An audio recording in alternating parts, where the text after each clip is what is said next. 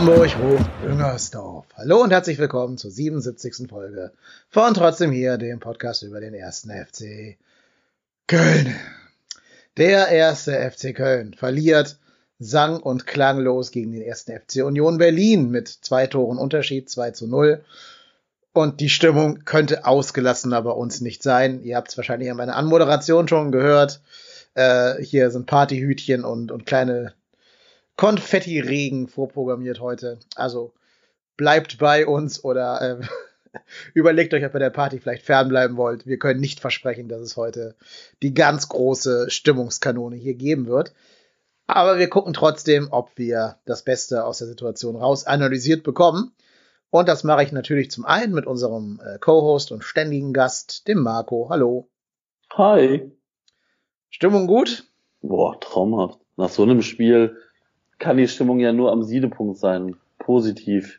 Ich habe ja, ich habe ja eine klare Niederlage vorausgesagt beim letzten Podcast. Ja, du hast doch gesagt, so eingetroffen. du hast doch gesagt, Benno Schmitz drei Eigentore, ne? Ja, habe hab ich, ja, ja, hab ich doch ja. erinnert, genau. Ja. Und dann haben wir beide uns noch einen Gast eingeladen, der sogar live im Stadion war an der alten Försterei und deswegen vielleicht noch mal sogar ein paar andere Geschichten rund um dieses Spiel erzählen kann, als nur wir, die wir vom Fernseher saßen.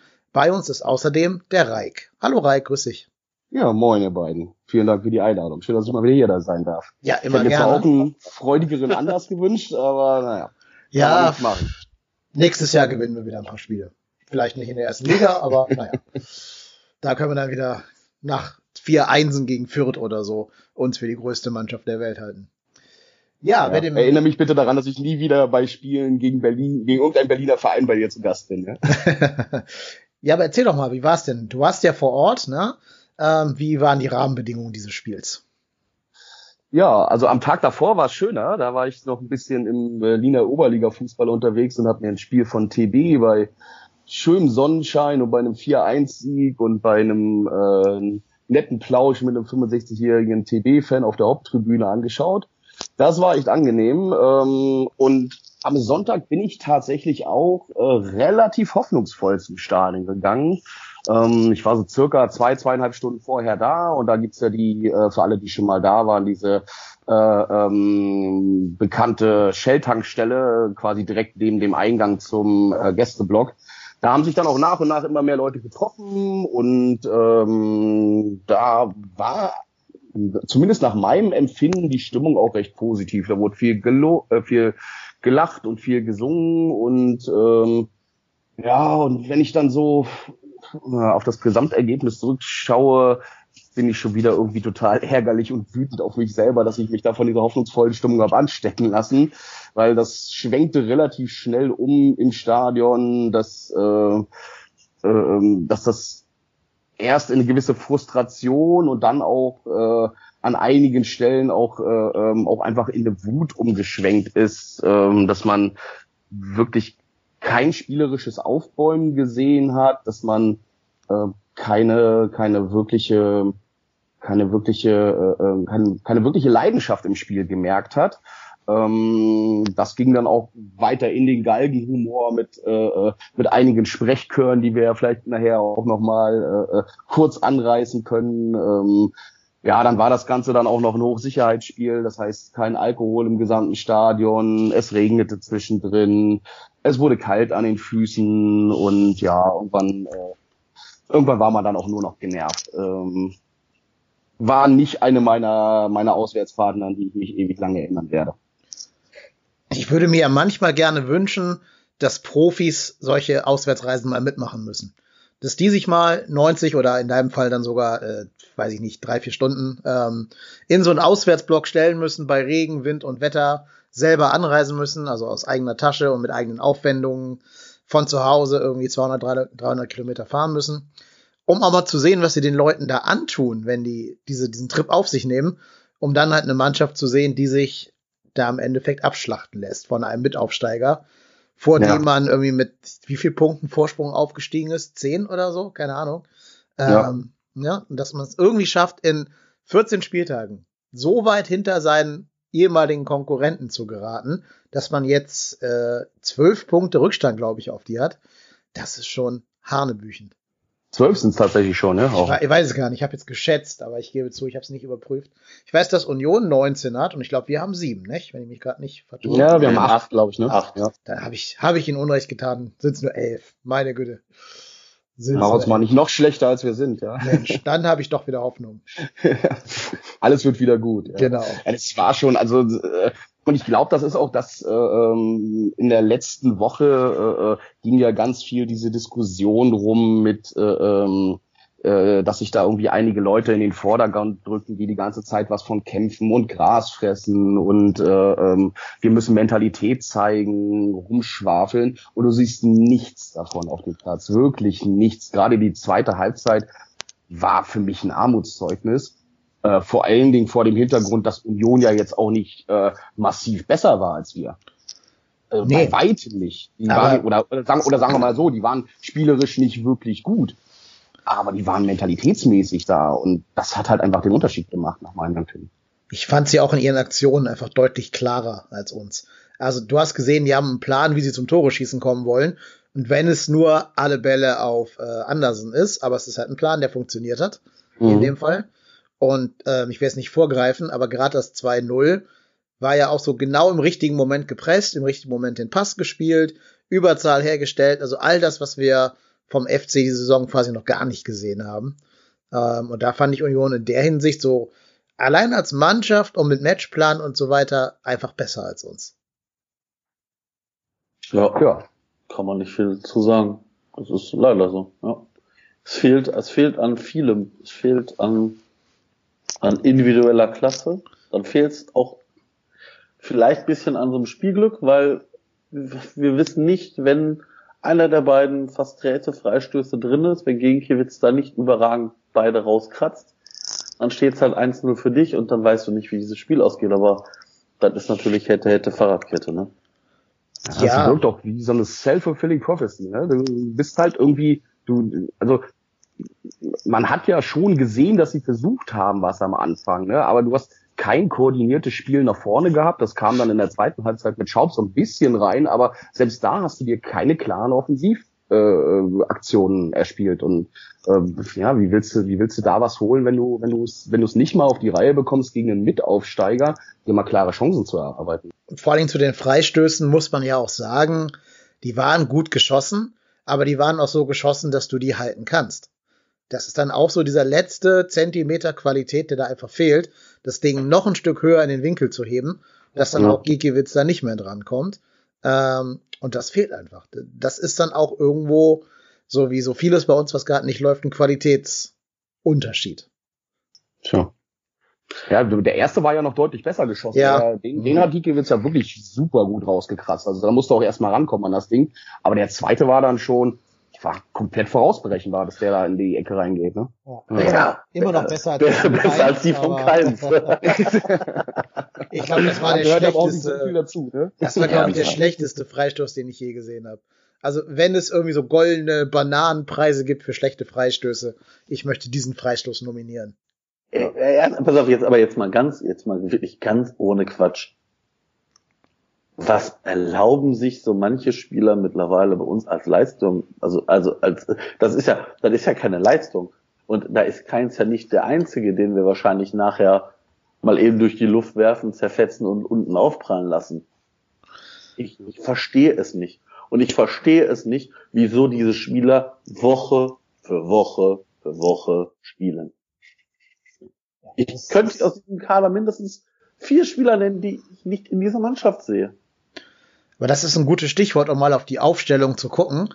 Ähm, also ich habe schon die, naja, Hände übers Gesicht zusammengeschlagen, als ich gesehen habe, Schmitz hinten rechts, okay, kannst du noch ein bisschen mit dem Mangel an, an Alternativen erklären, weil halt äh, Easy für rechts hinten auch keine richtige Option im Moment gerade ist. Aber dann schon wieder, wieder Höger im Mittelfeld, obwohl Skiri ja anscheinend fit ist und auf der Bank sitzt. Ähm, hat sich mir also null erschlossen. Vor allen Dingen, weil ja wirklich das Spiel gegen Augsburg gezeigt haben sollte, dass der dir auch im Kampf nicht weiterhilft. Also Höger ist ja eh schon die Aufgabe des spielerischen Elementes und rein auf irgendwie so Physis. Aber auch die hat er ja nicht mehr. Das hast du ja gegen Augsburg schon gesehen, als er auch ausgewechselt werden musste zur Halbzeit. Ähm, war auch jetzt wieder, glaube ich, der erste Spieler, der ausgewechselt wurde, oder vielleicht der zweite. Nee, der zweite. zweite. Easy zweite, ja, ja easy. Immer einer unserer beiden, sind immer die gleichen, die ausgewechselt werden müssen, weil die einfach auch mit Nichtleistung das, das zurückzahlen, dass sie eben äh, nominiert werden. Ja, und dann hast du halt, gut, Cordoba war, war glaube ich, folgelogisch, dass der gespielt hat, da sagt keiner was. Drexler bin ich auch nicht überzeugt worden in der ersten Liga. Hat für mich auch sehr wenig Aktionen, die irgendwie Richtung, Richtung Torgefahr gehen, dafür, dass er eine offensive Rolle hat und da eigentlich für das ankurbelnde Moment äh, sorgen müsste und dafür, dass halt eben Schaub auf der Bank saß, initial. Also es war wieder so eine Aufstellung, wo du sagst, wir wollen hier nicht Fußball spielen, wir wollen hier eigentlich nur körperlich dagegenhalten. Und selbst das ist dann halt einfach nicht gelungen. Ja, und das kann der Höger dann halt aber auch, einfach nicht mehr, weil er nicht mehr mal an die Leute rankommt. Der kann nicht mal mehr richtig zerstören. Also Ja. das, das wäre ja, wenn er, wenn er irgendwie ein paar Schritte schneller wäre, dann stellst du den dann halt auf die sechs und lässt ihn als den Abräumer dazwischen und dann fängt er sich halt schnell eine gelbe Karte, aber sorgt halt für ein bisschen Körperlichkeit da drin. Aber selbst das bekommt er ja nicht mehr hin, weil er einfach gar nicht mehr hinter den Leuten hinterherkommt. Ja, Höger hat 12 Prozent äh, gewonnene Zweikämpfe. ja, Stimmt. ja, Die Statistik habe ich auch gelesen. Ernsthaft? ja, das ist die Statistik des Todes. Na, ganz ehrlich, ich, ganz ehrlich, ich bin nicht der trainierteste Typ und ich schwöre dir, ich äh, halte bestimmt auch, ich halte bestimmt auch keine 90 Minuten durch. Ich halte vielleicht maximal 68 auch durch wie Höger. Aber ich schwöre dir, dass ich es schaffe, mehr als 12 Prozent gewonnene Zweikämpfe zu haben. Ich bin überzeugt, wenn du eine Sport, ich bin, ich bin genau. überzeugt, wenn du eine Sporttasche mit Schmutzwäsche drin im Mittelkreis stellst, gewinnt die aus Versehen mehr Zweikämpfe, weil die Spieler über sie drüber fallen. Weil die Bälle Also, hängen bleiben. Ja, weil die Bälle hängen bleiben, genau. Macht dann noch mehr Interceptions, mehr Tackles. Also äh, 12 Prozent. Was erlaube Höger? Ganz ehrlich, 12 Prozent. Das Geilste ist ja, er war als Kapitän auf dem Platz. Ja, das kommt noch erschwerend hinzu. Boah, da fällt mir nichts mehr zu ein. Wirklich ernsthaft nicht mehr zu ein. stellst du so einen in so eine Rolle dann, ne? Der Ja. hervor, die hervorgehobene Rolle, der antreiben soll, der, der, der der Mannschaft ja auch irgendwie den Drive mitgeben muss und der denen auch sagen muss, hört mal zu, Leute, wir haben jetzt hier irgendwie blöderweise ein Gegentor gefangen, aber jetzt reißt euch einfach nochmal zusammen und reißt euch den Arsch auf. Hier sind zweieinhalbtausend Leute, die äh, von ganz, aus ganz Deutschland irgendwie hierher gekommen sind, um euch spielen zu sehen und ja, dann das. Ja. Das ist schon ein Armutszeugnis. Ich habe nur das dumpfe Gefühl, dass der jetzt gegen Frankfurt wieder spielen wird. Weil wir wissen ja alle, Frankfurt ist auch wieder ein Kampfspiel mit vielen so dreckigen, körperlich starken Spielern. Und ich habe das Gefühl, dass ähm, wer ist unser Trainer noch gleich? Gistol, den auch wieder, aufstell auch wieder aufstellen wird, weil er sich denkt, oh ja, gegen Frankfurt brauche ich Physis. Ähm, und ich, ich kann es einfach nicht mehr ertragen. Im Endeffekt, das, was jetzt so ein bisschen durch die Presse geisterte, ich, ja, ich, eigentlich möchte ich hiermit die Trainingsgruppe 2 fordern beim FC. Und dann diese ganzen faulen Früchtchen mal aussortieren. Damit meine ich nicht Kingsley Schindler, der ja anscheinend jetzt den Bandstrahl getroffen hat. Damit meine ich wirklich aktiv so Leute wie Höger, Schmitz, auch mal Easy Bue, selbst Timo Horn würde ich überlegen, da rein zu tun, wenn der Kral was taugt, das weiß ich nicht. Und so einige andere Drechsler von mir aus direkt mit. Einfach nur diese Spieler, die hier immer mit, mit viel Fresse aufreißen, auffallen, aber einfach keine Leistung bringen. Nicht mal mehr Bundesliga-Durchschnitt sind. Aber Leverkusen hast du jetzt schon abgeschenkt, oder was, dass du dich direkt auf Frankfurt konzentrierst? Ja, Wir haben noch, ja. vorher haben wir noch Leverkusen. Ne? okay, habe ich die, die Reihenfolge schon falsch ein gehabt. traumhaftes Spiel. Gegen, gegen Leverkusen kann ich mir sogar vorstellen, dass wir so ein bisschen spielerischeren Ansatz wählen mit, mit Skiri und Schaub, aber äh, weiß ich auch nicht, keine Ahnung. Hauptsache Höger spielt nie wieder im FC-Trikot. Das ist eigentlich mein, einz mein einziger Wunsch. Ja. Ob ihn jetzt rausschmeißt oder äh, danach Leverkusen ist mir auch wurscht. Aber ich finde, du musst auch dieser Mannschaft jetzt mal ihre Komfortzone rauben.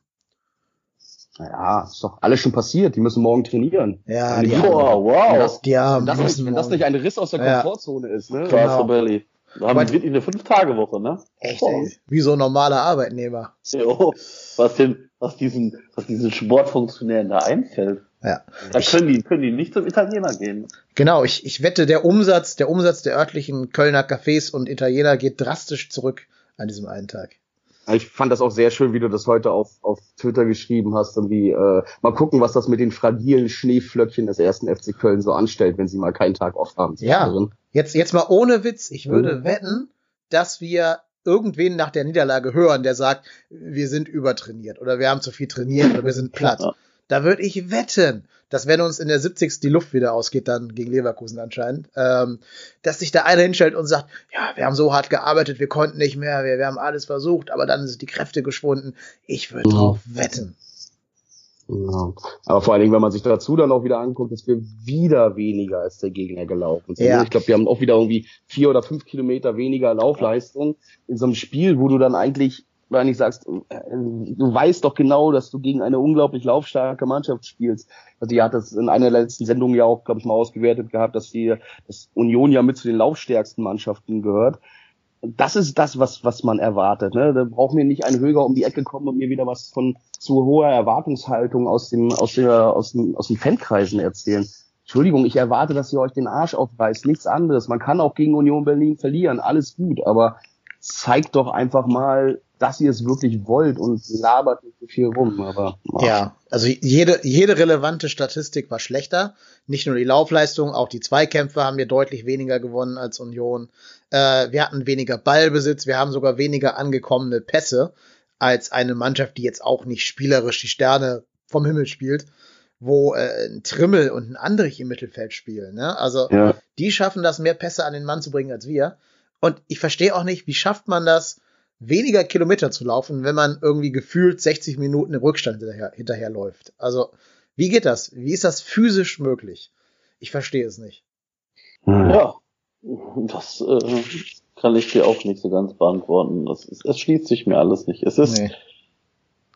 irgendwie habe ich auch das Gefühl, wir sprechen jede Woche über die gleichen Sachen und mhm. hoffen immer irgendwie, dass so ein Turnaround stattfindet. Dann nach dem Augsburg-Spiel sagst du, ah, komm, mir Punkt geholt, spätes, spätes Tor, so ein bisschen wie auf Schalke, vielleicht nimmst du den Drive mit und, und dann wirst du von so einem Union Berlin so weggefiedelt.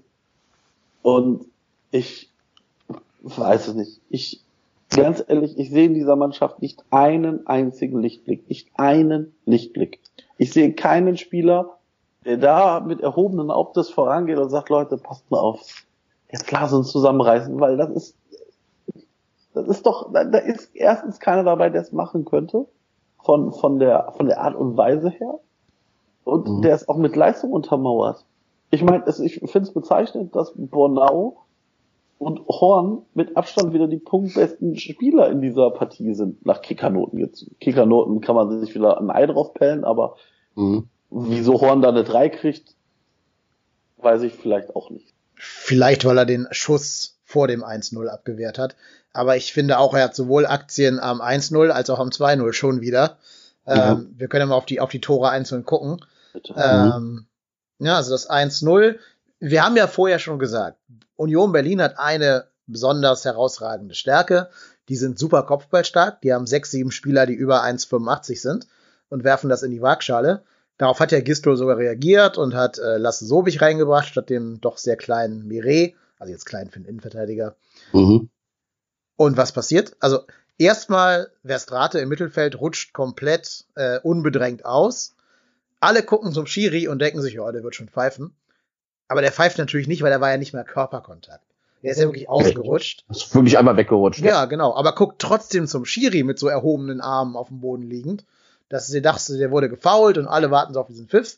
Aber natürlich kommt der Pfiff dann auch nicht, weil warum sollte er? Und ich dachte schon, der Schuss würde dann reingehen. Typisches FC-Gegentor, wie es das, ne, wie wir das schon tausendmal gesehen haben. Gegner wird eingeladen zum Schießen aus der Distanz und macht dann einfach ins lange Eck rein. Aber da hat zum Glück Timo Horn aufgepasst und den auch so rausgefischt. Den ja, hat er auch ganz gut geholt. Ja, ja, den hat er gut geholt, genau. Lassen, ja. Aber die Reaktion auf der Linie oder von Schüssen sind ja eh nicht sein Problem. Er hat ja andere ja. Sorgen, Sorgen im Leben, als gut reagieren zu können. Ähm, ja, und dann kam halt, wie es kommen musste, Ecke. Ja, und dann können wir schon mal darüber reden, warum denn jetzt nun Terodde dem Andersen zugeordnet war und nicht eben der gerade defensiv stärkere, wahrscheinlich stärkere Sobich, der noch mal fünf Zentimeter größer gewesen wäre. Ähm, das hat sich mir zum Beispiel nicht erschlossen. Das ist mir auch tatsächlich erst dann im Nachgang aufgefallen. So live im Stadion habe ich nicht genau gesehen, wer gegen ihn stand, weil die ja alle so ein bisschen in so einem, in so einem Huddle da irgendwie zusammen waren und habe es dann jetzt auch tatsächlich in der äh, in der, in der äh, Nachbetrachtung wieder nochmal angeschaut. Und ich meine auch danach nochmal irgendwie äh, äh, so ein Interviewton von Terodde gehört zu haben, wo er sagte, oh, das 1-0 geht auf nichts. ähm, äh, hat er zumindest sowieso betont, dass er den ja erstmal, dass er da, dass er da auch Schuld annimmt, aber das geht mir genauso wie du. Ich meine, das ist deren, der Andreas ist der, äh, ist der ein Top-Stürmer. Der steht da vorne drin. Der ist auch irgendwie 1,85, 1,90. Da muss doch einer der beiden Innenverteidiger, muss doch entweder Bornau mit seiner Körpergröße oder der, der so wie ich da dran sein. Warum zum Teufel wird der einem anderen Stürmer zugeordnet als Verteidigung? Ja, das, das ich auch nicht völlig schleierhaft. Und da hast du auch gesehen, dass er ähm, also eben ein Stürmer ist, der, also beide, dass sowohl der Anderson ein Stürmer ist, der halt eben wirklich mit Wucht zum Ball geht, als auch dass Terodda ein Stürmer ist, der nicht weiß, wer das verteidigen muss, weil er eben Stürmer ist und nicht, nicht Innenverteidiger. Ähm, ja, also ich denke mir auch, wenn du dann schon extra Sobich reinbringst, musst du dem auch dem einzigen torgefährlichen Spieler dazu ordnen. Der sagte dann, hätte, ja? hätte den, hätte den Horn trotzdem haben können. Also ich meine, der kam nach, nach dem, was ich gesehen habe, ja wirklich, ist ja quasi direkt über seinem Kopf eingeschlagen und er reißt ja die Hände auch noch hoch. Okay, war ein wuchtiges Ding, der ist natürlich auch mit ordentlich Anlauf daran gekommen, aber boah, so völlig unhalb, also wenn das Ding in den Winkel gegangen wäre oder einen Meter neben ihm eingeschlagen wäre, alles gut, aber er reißt die Hände hoch, kann man auch mal die Fäuste zusammen machen und das Ding rausfäusten, oder? Ja, aber ich, also ich glaube, wenn du auf der Linie stehst, dann ist das Ding schwer mhm. zu halten. Mhm. Ähm, wenn du ganz, ganz viel Glück hast, hältst du den, aber Timo Horn in seiner aktuellen Lage wahrscheinlich nicht. Und was ich mich dann aber frage, wieso, wieso, wieso fliegt der nicht einmal da durch den Strafraum? Wieso? Weil er, ja, weil er es nicht kann. Ja, wissen wir alle, aber es ist für, für die gegnerischen Stürmer oder großen Spieler so einfach, weil die einfach nur mit Lauf kommen müssen und dann hat da derjenige, der da auf der Linie steht, ob das ein Abwehrspieler ist oder der Teuter, keine Chance. Weil ich glaube, der, der, der Ball kommt mit so viel Wucht. Da musst du genau den Arm hoch haben und ich sag mal, im 90-Grad-Winkel muss der Ball ja abprallen. Sonst hast du keine Chance. Sonst geht der Ball wahrscheinlich nach hinten oben und schlägt dann unter der Latte ein. Aber ja, ist, ähm, ich muss aber ehrlich sagen, bei dem Tor hat er für mich noch weniger Aktien drin als beim zweiten. Mhm. Weil bei dem zweiten, er kommt raus und hat den Ball nicht. Und ja. wie oft wie verschissen oft hatten wir das jetzt schon in der Saison, dass er rauskommt und den Ball nicht hat. Der ist im 16er, der kann sich doch auf den Ball schmeißen oder den Ball irgendwie zur Seite abwehren. Mhm. So raus und macht schon wieder ein so ein Trippelschrittchen und oh, fällt dann wieder wie so ein nasser Sack. Das natürlich dann so mich ins Leere rutscht und Bonau den, ich sag jetzt einfach mal, eine, vielleicht eine halbe Millisekunde zu spät hinter der Linie wegkratzt, ist natürlich bitter. Ja, aber das ist übrigens Fehler äh, zum 2-0 Marco Höger durch einen verlorenen Zweikampf. Nee, war Westrate, oder? Nee, war. Ich dachte nee, auch, Höger. es wäre Höger gewesen. Nee, ich dachte auch, es wäre Höger gewesen, aber ich habe es gerade in der Zusammenfassung nochmal gesehen. Echt? Den Fehlpass, das war tatsächlich Westrate, ja. Ja, der wollte dribbeln und das ging schief. Ey, ich will noch mal ganz kurz zum 1-0 was, was sagen, äh, bevor wir jetzt zum 2-0 springen. Das war für mich so ein ganz typischer Timo Horn. Macht so einen halben Schritt raus oder deutet an, dass er einen Schritt raus machen will, um die Flanke abzufangen und sieht dann, oh nee, da sind ja Gegner und geht dann zurück auf die Linie und hat dann keine Chance mehr, weil er die Arme nicht schnell genug hochgerissen bekommt. Meinst du, er hat Schiss vor Körperkontakt? Oder? Weiß ich nicht, aber ich glaube, ein richtig guter Torwart, so jetzt neuer Style oder irgendwer, der richtig, richtig gut ist und vielleicht nicht bei Köln spielt, äh, der kommt da raus und haut den eigenen Stürmer und den gegnerischen Stürmer um, aber kriegt den Ball.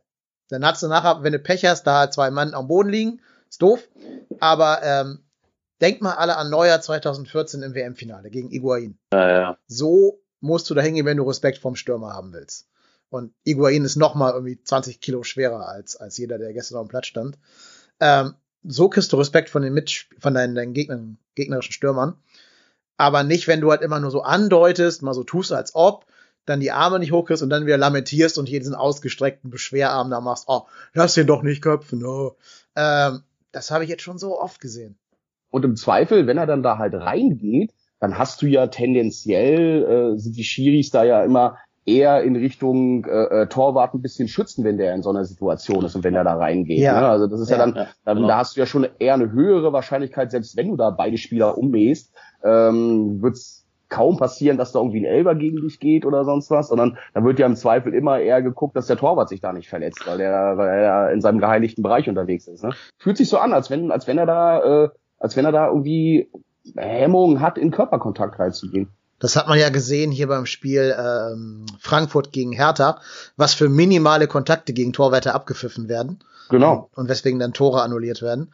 Ja, und als Torwart kannst du sogar mit dem Knie vorangehen. Da kriegst du ja nie im Leben eine gelbe Karte für. Also habe ich noch nie gesehen, dass ein Torwart, wenn er da halt normal hingeht mit dem Knie voran und jetzt nicht gerade jemand am Kopf trifft. Ähm, ja, außer du bist Toni Schumacher, ne? Ja, gut, das war jetzt auch nicht das Knie. aber das war aber ein normaler Zweikampf. Das war ein normaler ja, Zweikampf. Ja. Und ich glaube, die Zahnarztrechnung wurde ja auch bezahlt hinterher. Also alles gut. Nein, aber du musst dir da einfach Respekt verschaffen, wie ich gerade schon mal sagte. Du musst da zeigen, das ist mein Strafraum. Ich bin hier der Babbo und alle anderen haben hier nichts zu melden. Und das kann Timo halt überhaupt nicht. Das hat er auch nie gelernt in den boah, sechs Jahren, was der jetzt bei uns Profi-Torwart ist. Ähm, das wird er auch nicht mehr lernen. Aber da ist es halt jetzt Zeit, sich da mal jemanden hinzustellen, der das kann. Ja. Der den Mut dann hat, dann da reinzugehen. Ne? Ja, richtig. Ich hätte da auch gedacht, ich meine, er hat ja auch äh, äh, hat ja auch erkennbar über die letzten Jahre Masse zugelegt, äh, dass er es vielleicht bewusst auch dafür dann ein Spiel bringen wollte, ne? aber offensichtlich ja nicht. Nö, aber sieht halt gut auf, auf Instagram aus, wenn du viele Muskeln hast. Also, ja, toll, ja. Sehen die Tattoos ein bisschen besser aus. Naja, ja, vielleicht tun wir jetzt gerade auch ein bisschen Unrecht, wenn wir so ganz polemisch werden gegenüber seiner Person. Aber die Leistung, ähm, und jetzt können wir auf das 2-0 dann schon gucken, das ihr gerade ja schon angerissen habt, die Leistung bestätigt eigentlich nicht, warum der noch Woche für Woche bei uns spielt und dann sogar Kapitän war nach der Auswechslung vom anderen Nicht-Kapitän Höger. Äh, ja, 2-0. Ne, Verstrate will dribbeln. Ich glaube sogar, er will einen Übersteiger machen. Äh, und steht dann aber plötzlich gegen drei Unioner, die ihm den Ball halt abluchsen und dann halt eben wirklich hier drei gegen zwei einfach ausspielen können. Und mit Speed auf unsere Abwehr zulaufen. Ihr habt es gerade schon gesagt, Timo Horn kommt raus, aber auch nicht mit der Überzeugung, da irgendwie den Ball spielen zu wollen, sondern mehr so als, ich muss den Lauf jetzt machen, Alibi und pff, ne? Haben wir, also, wir haben letzte Woche noch drüber gesprochen, als Kubek den äh, Cordoba abgedrängt hat, wo du und Axel noch gesagt haben, Marco, dass äh, Horn das nicht geschafft hätte, den abzudrängen. Und diese Szene hat es eigentlich bewiesen, was ihr gesagt habt. Also, er, er schafft es ja gar nicht, den auch nur irgendwie zu hindern in seinen Kreisen. Ja, der, der kommt ja, der kommt ja, der geht ja auch null irgendwie auf den Ballführenden. Ja. Also da, da, ist, keine Bewegung, wo der, denkt sich auf, jetzt, ich hab, ich weiß, was der vorhat.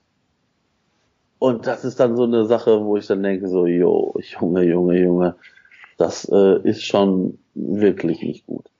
Ja, und das ist auch, das gehört dann auch zu und, der Story gesagt, dazu, dass da können wir uns ja nur bedanken, dass Union Berlin auch noch so blöd ist, dieses 3 auf 1 nicht entsprechend auszuspielen. Wir hätten es auch nicht ausgespielt, aber ähm, wir, wir hätten wahrscheinlich den Ball äh, an der Mittellinie lang hinten zurückgespielt, um das Spiel zu beruhigen.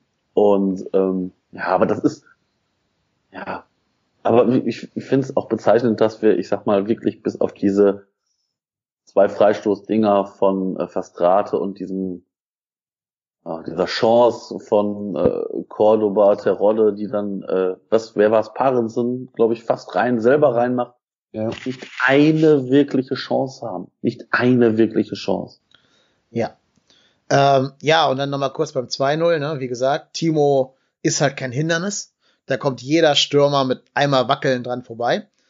Und dann, danach wurde es ein bisschen unglücklich, finde ich. Also, ich glaube, wenn, wenn Sobich da einfach stehen bleibt, hat er eine bessere Chance, was zu tun, als wenn er da vorbei rutscht. Aber gut, der hat natürlich alles riskiert und da will ich ihm gar nicht den ganz großen Vorwurf machen. Da muss der, glaube ich, sogar rutschen. ich glaube, da war er auch im Lauf drin. Er wusste ja, jetzt auch nicht, genau. schließt er jetzt schon ab und genau. wenn er da stehen bleibt, dann macht ja, er Ja, ja, ich wollte gerade sagen. Genau. Also, also da, würde ich da jetzt auch nicht nein, sehen. Ja. Da würde ich nur sagen Pech, aber kein Vorwurf. Ähm, an einem guten Tag schießt er schneller und dann kriegt Sobich den. Und dann sagen alle geile Grätsche, wie Lars Bender gegen Bayern. Ähm, ja, aber dann natürlich super bitter, dass Bornau ja eigentlich klärt. Und ich schon dachte, was? Jetzt, das war kein Tor, wie krass ist das denn? Aber da haben natürlich die Rechnung dann wieder ohne Hawkeye gemacht, die dann ja, also anscheinend hat sie ja funktioniert und es war irgendwie eine Fake News von diesem Sky-Reporter, der zuerst gesagt hat, es hätte nicht funktioniert. Aber man sieht, dass der Schiedsrichter Ittrich sofort auf seine Armbanduhr blickt, die auch sofort Tor anzeigt und dann kurz später, also so 10 Minuten, 15 Minuten später, die Grafik auch eingeblendet werden konnte. Also hat, hat der Sky Reporter erst gesagt, dass es nicht drin war? Ja, ja weil diese Grafik ja, ja. nicht kam. Nee, der dachte, das funktioniert gar nicht. Und der dachte, die hätten sich jetzt alle auf ihr Augenmaß verlassen irgendwie. Ähm, weil diese Grafik eben nicht kam. Weißt du, diese, diese Animation, die man da immer sieht, wo der Ball ja, unter der Linie ist. Da sind wir dann wieder bei dem Thema Spielglück, ne? Der, der Jan Sommer, der Ja. fischt den da irgendwie mit einem Finger noch raus und das ist genau der Millimeter, wo der Ball nicht über der Linie ist und naja, bei uns ist er dann halt einfach drin. Ne? Ja, total. Das ist das Bittere, weil damit wird natürlich auch so eine eigentlich coole Aktion von Bornau wieder entwertet, weil sie halt nichts zählt, weil es trotzdem ein Tor war für den Gegner. Während du, glaube ich, sogar hättest Moral daraus ziehen können, wenn er den Ball noch geklärt hätte. Das hätte noch mal so ein, so ein Ruck-Moment sein können. Klar, so geil. hättest du auch noch- Ja. Noch, noch Zeit gehabt. Ich Ja, meine, ne, dann steht's halt immer noch nur in der Verschichten 1-0. Ja, und wenn dann so wieder so ein bisschen die Ja. Hoffnung aufkommt, ne, wie es wie es dann wie es dann halt irgendwie bei Schalke war und wie es dann halt bei Augsburg war, wenn du weißt, du liegst auch zum Ende des Spiels nur 0 zu 1 zurück, dann dann äh, haben die ja auch wieder ein bisschen Glauben an sich selbst und denken sich so, ach komm, gegen Schalke haben wir das noch gebogen und gegen Augsburg haben wir noch einen Punkt geholt. Äh, das kriegen wir jetzt auch noch mal irgendwie hin. Ne? Aber wenn du dann natürlich direkt irgendwie nach der Pause das 2-0 da kassierst, dann Ja, aber es war auch, es war auch wieder diese Todeszone der ersten fünf Minuten nach der Pause, ne, nach Wiederanpfiff. Da, wo wir unsere wahrscheinlich meisten Gegentore fressen, genau in dieser Zeit, so dass da auch nie irgendwie das Momentum mal kippen kann. Weil ich habe ja gedacht, na, zur Pause, jetzt kommt Schaub, damit will man ein bisschen Fußball sehen zur Abwechslung. 1-0 ist jetzt auch keine Führung, wo du sagen kannst, das Spiel ist tot. Und dann machst du dir halt damit jede Hoffnung kaputt, dass du immer in den ersten fünf Minuten nach Wiederanpfiff dir ein Gegentor frisst. Also ich würde fast behaupten, wir haben bis jetzt nur drei Sorten von Gegentoren gekriegt. Also ohne das jetzt wissenschaftlich genau zu meinen, aber jetzt, ne, wenn ich mal so ein bisschen polemisch bin, wir haben zehn Tore nach Standards vom Gegner bekommen. Wir haben fünf Elfmeter-Tore oder, oder vier Elfmeter-Tore gegen uns bekommen. Und wahrscheinlich alle anderen in dieser Todeszone zwischen 45. und 50. Minute. Und so erklären sich dann eben auch diese, diese Vielzahl an Gegentoren. Und Oder zumindest die entscheidenden Sachen, ne? Ja, also ja, wenn du jetzt auf Bayern so Ja. direkt am Anfang und direkt nach der, nach der, äh, nach der Pause dann irgendwie mit reinrechnest, das sind natürlich genau diese Phasen, wo du dann vermeintlich vielleicht wieder mit ein bisschen Schwung aus der Kabine kommst und äh, dir dann direkt mal alle Hoffnung wieder zunichte machst. Ja. Genau, und so erklären sich dann auch 30 gefressene Gegentore. Mhm. Schon krass. Ja. Das ist schon wirklich krass. Das ist die drittschlechteste Abwehr der Liga. Ja, vor allem, vor allem, wenn du, wenn du, ich, ich sage jetzt einfach mal 50 Tore schießen würdest, dann würdest du sagen, ja, egal, wir schießen halt, zwar- wir schießen halt pro Spiel eins mehr. Aber das ist nicht ganz so. Nee, Das hat ja schlecht, gerade so in der zweiten Liga geklappt, ne? der schlechteste Sturm der äh, ersten Liga. Ja, mit Abstand, genau. Also der nächste hat vier Tore mehr als wir, das ist Fortuna Düsseldorf. Und dann kommen fast nur, ah nee, Wolfsburg hat sogar auch nur 15. 15, genau. Und dann kommen fast nur welche, die schon über 20 sind, bis auf kleinere Ausnahmen. Ähm, ja, also es ist schon, schon bezeichnend. Zwölf Tore. Zwölf Tore, ne? Ja, vor allen Dingen, vor allen Dingen mit einem Sturm, der aus Modest, Cordoba und Terodde besteht und Spielern aus der zweiten Reihe, die auch eigentlich torgefährlich sein könnten, wie zum Beispiel Drexler in der zweiten Liga es gewesen sein, äh, gewesen war. Ja, es ist schon alles sehr traurig. Aber es fehlen auch unter dem zweiten Trainer jetzt die Offensivmuster. Ich habe das Gefühl, vorne ist jeder sich selbst irgendwie am nächsten. Mal hast du Glück und eine Flanke von, von Keins oder Drexler findet vielleicht den Kopf von Terodde oder eben in dem Fall ganz knapp nicht. Aber so richtig offensiv Muster, dass du mal einstudierte Spielzüge sehen kannst und auch mal mit Tempo nach vorne gehst und vielleicht Überzahl schaffst, das siehst du bei uns eigentlich fast nie. Also in der zweiten Halbzeit waren es gefühlt nur lange Bälle nach vorne. Ja. Das kaum einen, einen aufgebauten Spielzug mal gesehen. Dann war es halt irgendwie so, wenn du mal halbwegs ruhig aus der Abwehr rausspielen konntest und dann als äh, Schaub da nachher drin war, war ja auch so ein bisschen spielerisches Element, um zumindest auf seiner Seite da zu sehen, wo er dann auch mal mal versucht hat, an einem vorbeizugehen oder auch mal irgendwie einen Ball in die Spitze reinzubringen. Aber ansonsten hast du immer das lange Holz dann von äh, Sobich, Bornau oder wem auch immer, der dann in der Abwehr den Ball hatte, der dann gepresst wurde und der einfach nur lang nach vorne und hoffen, dass äh, entweder Cordoba oder Terodde den Ball irgendwie mit dem Kopf kriegen und ablegen können. Aber die hingen da ja beide auch komplett in der Luft. Ja, aber, aber genau das ist das, was ich ja schon im letzten Podcast vermutet habe, dass wenn du mit Sobi spielst, was komplett naheliegend ist und halt nicht Meret reinnimmst. Also eine Option wäre ja gewesen, Bornau nach rechts außen statt Schmitz, Sobich und Meret in der Mitte und Katterbach äh, auf links. Dann hättest du mit Meret einen Spieler gehabt, der ein Spiel aus der Defensive auslösen kannst. Das haben wir mit Bornau und Sobich nicht. Davor hast du dann so einen Fußballanalphabeten wie Höger und Fasträte. Ja, aber pass auf, aber das ist doch, das ist wie, weiß ich nicht, in der Schule. Du wusstest nachher, du wusstest nach drei Minuten, wer in der gegnerischen Mannschaft Fußball spielen kann. Den hast du dann mit drei Mann zugestellt und dann hat er auf einen, äh, weiß ich nicht, gespielt, der den linken als den, als den rechten Schuh angezogen hat und der Ball war weg. Und so ist das Gefühl bei uns auch. Ja. Bei Höger habe ich auch das Gefühl, der hat die Fußballschuhe falsch rum an. Oder weiß ich nicht, keine Ahnung ja, was. Der macht da einen anderen Sport raus. Und die gucken da dann halt sich auch die Leute aus und dann sagen sie, komm, hier, ach, der Höger hat den Ball, ja, lass den ruhig machen. Alles gut. Wir müssen wir uns keine Gedanken machen. Stell, stell ich den Festrate auf die Füße und, und äh, deck irgendwie die ein, zwei kreativen Leute und dann warte einfach drauf, bis er seinen Fehler macht. Das ist schon, ähm, hat einer von euch irgendwo in der ersten Halbzeit mal äh, äh den Easy überhaupt gesehen? Der ist mir wirklich in keiner einzigen Aktion aufgefallen. Ja, doch, mir ist er aufgefallen. Und es ja. waren zwei Aktionen, ja. aber leider negative. Genau, eins war eine gelbe Karte. Genau, ja. die obligatorische gelbe Karte. Das wird inzwischen auch schon eine attraktive Wette bei Tipico. Äh, Gelb Easy Boe, irgendwie eine Quote von 2,85. Also kann man vielleicht mal mitnehmen im nächsten Spiel. Ist dann auch die fünfte Gelbe im nächsten, wenn er noch eine kriegen würde. Ähm, also das war schon mal wieder so ein, ja, so ein typisches Easy-Ding. Und dann gab es eine Szene, die war gar nicht so spektakulär, aber ich fand sie sehr bezeichnend. Die war so um die 30. rum. Das war eigentlich die einzige Szene, wo wir mal mehr als zwei Spieler im Strafraum hatten. Also da standen wir echt gut gestaffelt hatten drei Spieler im Rückraum, Cordoba und Terode vorne, Drexler lauerte auf der langen Seite und Easy Boy kriegt den Ball relativ unbedrängt auf der rechten Seite und muss eigentlich nur den Ball irgendwie vors Tor pöllen und dann hoffen, dass da irgendwer von den fünf Leuten im Strafraum drankommt. Und dann macht er irgendwas, was ich weder als Flanke noch als Schuss bezeichnen kann, weil der Ball geht so auf Höhe der Linie vom 16er, also da, wo der 16er die Torauslinie berührt, äh, ins äh, Seiten aus, also in, ins, ins Tor aus. Ähm, keine Flanke, kein Schuss, keiner kann rankommen. Alle gucken sich an und fragen sich, jo, was war jetzt los? Und dann guckt er immer so traurig, der Easy Boy, ne, lässt ja den Kopf immer so hängen, wenn er wieder, wieder Scheiße gebaut hat. Dann hat man so ein bisschen Mitleid mit dem, weil er wie so ein trauriger Clown aussieht.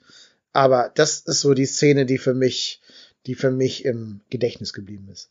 Äh, Easy Boy kennt ihr Star Wars, die erste, das erste hier die, die Prequel-Trilogie. Oh, nee, nicht wirklich. Jar Jar Binks. Jar Jar Binks. So ein netter, ja, okay. netter, witziger Typ, der später nicht so können in Fußball spielen, ja, ne? Dafür oh, verantwortlich, dass die ganze Republik nachher untergeht am Ende Zeit. Es oh. ist, ja.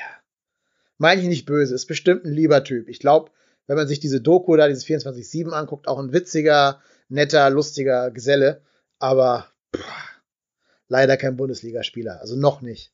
Mag sein, dass der ein Jahr braucht zur Eingewöhnung und noch ein geiler Spieler wird. Er hat ja zumindest die Qualität der Geschwindigkeit. Aber im Moment ist der so mit sich selbst beschäftigt. Der braucht keine, der braucht keine Einsatzzeiten mehr. Aber der Plan war doch schon, dass er dann quasi vor Schmitz spielt und dann dort die Flanke runterschießt, oder? Ja, ja. Die Geschwindigkeit mitnehmen, ne? Dass der rennen soll. Dass den irgendwie ins Geschwindigkeitsduell kriegen gegen, äh, ne, also gerade gegen einen Parensen oder so hast du ja Geschwindigkeitsvorteile, wenn du es irgendwie schaffst, die mal in Duelle zu kriegen. Aber dazu muss ja A, Berlin erstmal aufrücken, was ja schon nicht passieren wird.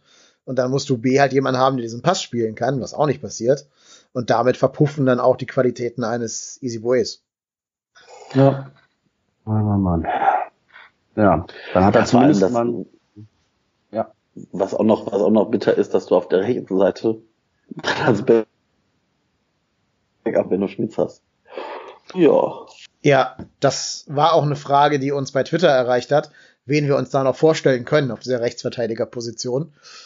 Schmitz ist anscheinend nicht Bundesliga-tauglich. Die rechte Seite war ja offen wie ein Scheunentor, ne? Da ja. ging ja alles über die linke Berliner Seite, also unsere rechte Defensivseite. Da kannst du realistisch keinen Benno Schmitz mehr spielen lassen.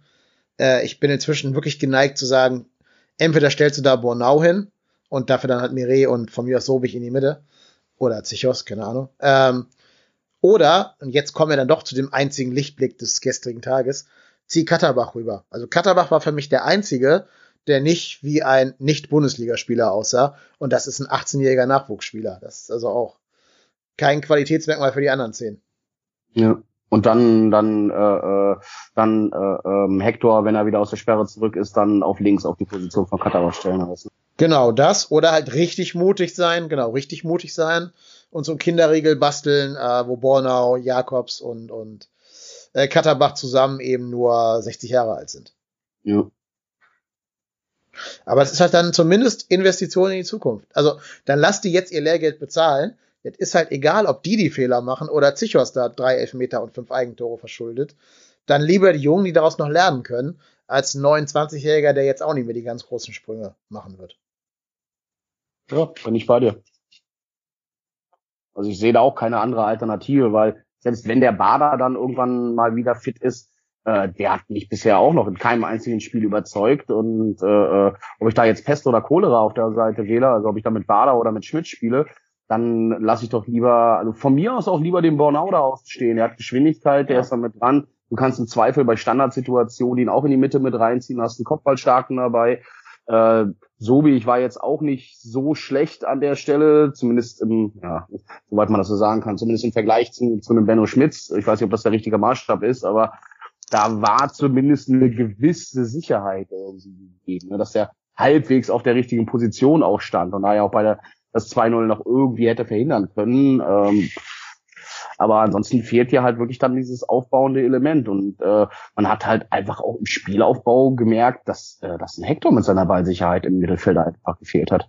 Ja, wobei es mit dem ja auch nicht viel besser war. Ne? Also da müssen wir ja, nicht, nee, nicht viel besser, aber ähm, man muss, man muss sich ja irgendwie mit kleinen Schritten der ganzen Thematik mhm. nähern. Ne? Das dass wir da jetzt keinen keinen äh, äh, mega Sechser jetzt nochmal irgendwie hingestellt bekommen mit den finanziellen Mitteln, die wir haben. Dann müssen wir halt irgendwie mit dem umgehen, was wir haben. Und äh, da ist halt ein Hector mit seiner Bundesliga-Erfahrung und mit, mit seiner eigentlich vorhandenen spielerischen Klasse schon irgendwie die beste Option, die wir dort haben. Ja, ähm, ich kann mir halt nicht vorstellen, dass Sobich gegen Leverkusen spielen wird, weil ich ja, auch glaube, dass der wirklich nicht zu Bailey und Alario und wie die alle heißen, diese kleinen Wusler, Harvards und so wirklich passt. Also das ist, ist schon eher ein Mismatch. Stellt euch, mal, stellt euch mal ein Laufduell zwischen ja. zwischen äh, zwischen Lasse Sobiech und dem Leon Bailey vor, wenn ich gesehen habe, wie der da bei, bei Bayern durch die Reihen durchgerauscht ist. Um Gottes Willen. Oder gegen Marco Höger. Ja. Marco Höger auf, der 6, auf der 6 gegen Kai Havertz. Geil. Ja. Ich habe richtig Spaß an der ganzen Angelegenheit. Ey. Ja, Kai, Kai Havertz auch. Mhm, ja. oh, danke für die Einladung. Ja. Ich komme gerne rein. Ja. ja. Mal gucken, wer hat noch kein Tor von euch? Ah ja, Amiri, komm, ja, ein. Zack. So, ja, also gegen Leverkusen, glaube ich, musst du auf andere Spielertypen setzen als Lasse Sowich, obwohl ich auch finde, dass er noch recht solide war. Ähm, Bornau war für mich so einer der wenigen, der es zumindest versucht hat wo zumindest der Einsatz ich ihm nicht absprechen würde. Bornau und Cordoba waren so die beiden, denen ich, wo ich Einsatz gesehen habe bei den beiden, auch wenn denen auch längst nicht alles gelungen ist, ähm, aber zumindest waren sie nicht so als Alibi-Fußballer unterwegs wie halt Höger oder unser Freund Schmitz. Das sind so die beiden mit Katterbach zusammen, die ich so ein bisschen aus der Generalkritik rausnehmen würde, auch wenn natürlich von Cordoba da ja auch kein Torschuss kam in den in der Zeit, in der er gespielt hat bei dem, bei dem Bornau, das erinnert mich irgendwie die ganze Zeit, äh, vielleicht weil es ja auch so ein bisschen positionsidentisch ist, erinnert mich die ganze Zeit so ein bisschen an den Dominik Heinz aus der, Ab aus der Abstiegssaison, der auch immer noch so halbwegs ein Lichtblick war und vielleicht an der einen oder anderen Stelle gesorgt hat, dass wir da nicht mit 5, 6, 7, 0 aus dem Stadion gefegt wurden, weil der noch halbwegs in der Abwehr seine, seine Leistung gebracht hat. Aber was bringt's denn, wenn das da einer tut und der Rest im Verband dann einfach, äh, äh einfach sich ein zurechtstümpert und äh, wirklich so eine Einladung dann ausspricht. Ne? Also, puh, Mann, Mann, Mann. Ja, nee, gu guter Vergleich und genau wie Heinz in der Abstiegssaison leider immer den einen halben Schritt zu spät, der ihn davon trennt, ein richtig guter zu sein dann in dem Moment. War jetzt ja besonders virulent, als er den Ball dann nicht mehr von der Linie gekratzt gekriegt hat, trotz vollem Einsatz. Ja. Also ich glaube, wir sind uns einig, Spiel verdient verloren. Da will, glaube ich, keiner was gegen sagen. Auf ähm, jeden kann, Fall. kann mir nicht vorstellen. Dann aber selbst, aber selbst die, die ganzen Unioner, irgendwie, wenn du da mal, wenn du da mal so ein paar Unioner an der Timeline bei Twitter, äh, die schreiben auch alle so, boah ja, Scheißspiel, aber Mund abwischen und äh, drei Heimspiele hintereinander ohne Gegentor gewonnen. Selbst die, denen ist ja bewusst, dass das keine gute Leistung von Union war. Und trotzdem lassen ja, wir uns da so auch nicht. Ne? Ja, ja, offensichtlich ja, nicht. Ne? Ich glaube, ich glaube, du brauchst ja auch kein, also ganz ehrlich, du wirst ja nicht, äh, du hältst die Klasse nicht mit wunderschönem Fußball, sondern mit erkämpften Punkten. Und das hat Union bisher sechsmal erfolgreich gemacht. Die haben sechs Siege, sechs fucking Siege, ein Unentschieden, sieben Niederlagen. Eine Tordifferenz von 18 zu 19, minus eins Tordifferenz. Wir haben eine von 12 zu 30. Guck mal, gegen wen die gewonnen haben. Ne? Genau. Die Ja. haben gegen Gladbach, Dortmund, äh, vergesse gerade noch irgendeinen von den Großen, haben sie auch noch gewonnen. Ähm, gegen Hertha das Prestigeduell. Ne? Also die haben halt auch mal die Großen gekloppt und sich nicht nur an Spielen gegen Düsseldorf und Hertha irgendwie versucht hochzuziehen. Die haben auch gesagt, ja, dann kommt hier halt Dortmund hin. Meine Güte, die müssen erstmal bei uns hier was holen. Und das hat Dortmund dann auch nicht getan. Oder Gladbach, der Tabellenführer. Also schon beeindruckend, was die spielen. Da will ich wirklich Union Berlin keine Kritik aussetzen. Das kluge Pferd springt halt so hoch, wie es muss. Und gegen uns musst du nicht hochspringen. Da reicht auch aus dem Stand ein halber Meter. Da reicht einmal angaloppieren. Ja. Ja. Es ist Trab. So. Es ist leider wirklich so. Ich habe noch ein Hörerfeedback bekommen, das hier an dieser Stelle, glaube ich, ganz gut passt. Das lese ich einmal ganz kurz vor. Und zwar vom FC-Freund Ronald. Der hat geschrieben, liebe Mitleidenden, ich bin rat, mut und hoffnungslos, was die Situation unseres FC anbelangt. Das Spiel, das ich im Übrigen so erwartet habe, zeigt wieder alles auf, was die Misere im Moment ausmacht. Angefangen bei der Aufstellung, Höger, warum immer wieder Höger, warum kein Skiri, warum kein kreatives Element im Spiel, über das Verhalten auf dem Platz, Laufleistung, siehe auch Spieldaten beim Kicker, kein Vorangehen Einzelner, um die Mannschaft mitzunehmen, da hatte bei aller Limitierung Matze Lehmann noch etwas davon in seinen besten Jahren. Und ausgerechnet ein Lasse Sobich macht noch ohne, macht noch ein passables Spiel, ohne jede Spielpraxis. Ich kann so keinen Charakter und keine Bundesliga-Tauglichkeit erkennen. Am besten man versucht, die durch für Fraktion komplett abzustoßen und baut mit jungen, aggressiven und laufwilligen Spielern wieder neu auf. Desillusionierte Grüße. Das deckt sich ja sehr mit dem, was wir gerade äh, schon gesagt haben. Das haben ja fast alles auch genauso gesagt. Jetzt ist aber die Frage, gibt es irgendwas, was uns gegen Leverkusen Mut oder Hoffnung machen könnte? Oh, Marco, du darfst anfangen. Viel Nee. Spaß. Also ja, äh, ich, ich, ja, ich versuche ja irgendwie doch dann Woche für Woche irgendwie doch zu denken, na komm, jetzt vielleicht denkt die Mannschaft ja doch mal um und äh, die, die ganz echt, aber das muss, das wird ihnen ja auch keinen Spaß machen. Ich glaube jetzt nicht, dass die Spieler sagen, oh, ist egal, verloren, Kohle kommt trotzdem. Ich meine, die, die spielen ja alle Fußball und das sind alles Leute, die, die in diesem Metier groß geworden sind. Ich glaube, das fickt die auch schon ordentlich selber ab. Aber ich weiß nicht, gegen Leverkusen und weißt du, dann wirst du von Leverkusen so einer Kacktruppe, also nicht Kacktruppe, von so einer Fanszene, die du nicht als Fanszene betiteln kannst, von so einem, boah, von so einer Mischpoke, da wirst du da wahrscheinlich noch aus dem eigenen Stadion gesungen, weil die dann irgendwie 4-0 führen und fühlen sich als Derby-Sieger und, oh, nee, das, das, das ärgert mich viel mehr. Das ärgert mich eigentlich aktuell wirklich viel mehr als diese, diese Niederlagen, weil du irgendwie auch das Gefühl hast, ist es in dieser Mannschaft einfach keiner, der von dem der Funke überspringen kann. Und ja, ich bin ratlos. Also wenn man sich den Leverkusener Kader anguckt, da muss man, glaube ich, ganz klipp und klar sagen, wenn die unter Normalbedingungen spielen und wir unter den gezeigten Bedingungen unter dieser Saison weiterspielen, ja, dann wird das ein schönes Ding für Leverkusen. Mhm. Dann schießen die uns 4, 5, 6, 0 aus dem Stadion. Also ich habe eigentlich nur zwei Punkte, die mir so halbwegs ein bisschen Hoffnung geben. Das eine ist, dass, äh, dass Hector nächste Woche ja dann wieder mit dabei sein oder jetzt am Samstag dann wieder mit dabei sein wird. Da hoffe ich mir zumindest ein bisschen mehr Ballsicherheit. Und das einzige wirkliche, wo ich Hoffnung drin habe, ist, dass die Jungs sich mal klar darüber werden, was das für ein Spiel ist dort am Samstag. Äh, was was das für die Fans auch bedeutet. Klar ist das kein Derby, aber äh, du willst doch nicht zu Hause gegen Leverkusen verlieren. Jetzt Und baust du aber ich mein- schon wieder Erwartungshaltung auf. Oder? Ja, Das ist schlimm, oder? Erwartungshaltung. Immer Diese böse immer Erwartungshaltung. diese Ja. fiese, fiese Fanszene, ne? Meine Güte, Ja, die böse. erwarten, dass man mal einfach noch, dass die. Spieler gewinnen. Unglücklich. Das Ihr seid schuld. Ne? Ihr seid Ihr schuld, ihr mit eurer Scheißstimmung und eurer Erwartungshaltung. Ihr Ähm, könnt, ne? und, und das ist irgendwie so ein bisschen was, wo ich hoffe, dass das also ich meine, man hat ja auch, wir haben ja auch selbst in Scheißsaisons noch gute Spiele gegen Leverkusen gemacht. Selbst in der Abstiegssaison haben wir die ja zu Hause 2-1 geschlagen, mit, wo dann hier, äh, na, wie heißt er, der jetzt bei, ähm, der jetzt bei Bochum spielt? äh, Simon Zoller. Genau, Simon Zoller da irgendwie das Ding beinahe mit dem Knie noch bei meinem Laufen alleine aufs Tor rübergehauen hätte und das hätte noch am besten gepasst. Aber da haben wir ja auch gegen die gewonnen und äh, ich erinnere mich auch noch an ein schönes Auswärts, einen schönen Auswärtssieg, wo, wo Dominik Moreau Doppeltorschütze war. Also so ein bisschen die Hoffnung, dass das vielleicht irgendeiner wecken kann. Allein, äh, ich weiß nicht genau, wer das sein soll. Hm. Ja, ich wünsche mir einfach nur, wenn wir schon untergehen, dann vielleicht mal mit wehenden Fahnen. Also, dass wir vielleicht mal einen anderen spielerischen Ansatz wählen, als einfach nur auf Kampf zu setzen, was wir ja nur auch nicht können, sondern einfach mal alle, die bei uns Fußball spielen können, und ein paar davon haben wir ja, gemeinsam in die Startelf stellen. Also lasst doch einfach mal einen Skiri, einen Westrate, einen Hector im Mittelfeld, Katterbach, Jakobs, äh, ähm, Schaub, Cocciello, da irgendwie, also vielleicht nicht alle jetzt, aber fünf von denen, die ich gerade genannt habe, zusammen spielen und sagt dem mal die, die klare Mission, Leute, spielt Fußball. Versucht mal Pässe über drei Stationen, bevor da Leverkusen dazwischen kommt. Oder versucht doch mal irgendwie einen Doppelpass, wo einer sich mal Raumvorteile erschafft. Setzt mal die schnellen Leute in Szene. Aber nicht im, immer dieses, nicht immer dieses hinten reinstellen, kämpfen und dann macht doch wieder einer den entscheidenden Fehler. Ähm, sondern wenn man schon da verliert, dann zumindest bitte bei dem Versuch, Fußball zu spielen.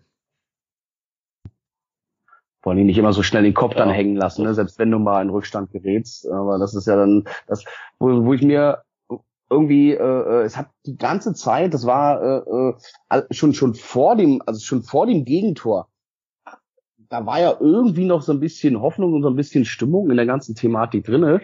Aber irgendwie hatte man dann auch das Gefühl, als das Gegentor gefallen ist, war dann auch äh, sofort im Block irgendwie das Thema, dass alle gesagt haben, ja, gut, alles klar, das war es wahrscheinlich wieder. Die kriegen es doch jetzt sowieso nicht auf die Kette, sich irgendwie wieder rauszuarbeiten dort, weil die eh alle jetzt wieder mit hängenden Köpfen da rumstehen, sich gegenseitig volldüsen, wer denn da jetzt den Fehler gemacht hätte und oh, das, das, das ist das, was mich, was mich so, so, so stört und was mich auch so, so unglaublich nervt und irgendwie dann nachher ja schon irgendwann in Galgenhumor dann, dann, dann umgeschwenkt ist, ne, so der klassische, wer wird deutscher Meister, wenn man die Tabelle dreht, ne, äh, puh, wenn das, als das dann so aus dem Fanblock rauskam, dann hast du auch erstmal geschmunzelt, aber eigentlich äh, war mir nicht wirklich zum Schmunzeln zu, äh, äh war mir nicht, nicht wirklich danach irgendwie da, äh, dort zu schmunzeln. Ähm, das ist schon, das ist schon echt bezeichnet, dass es da eine Mentalität komplett fehlt.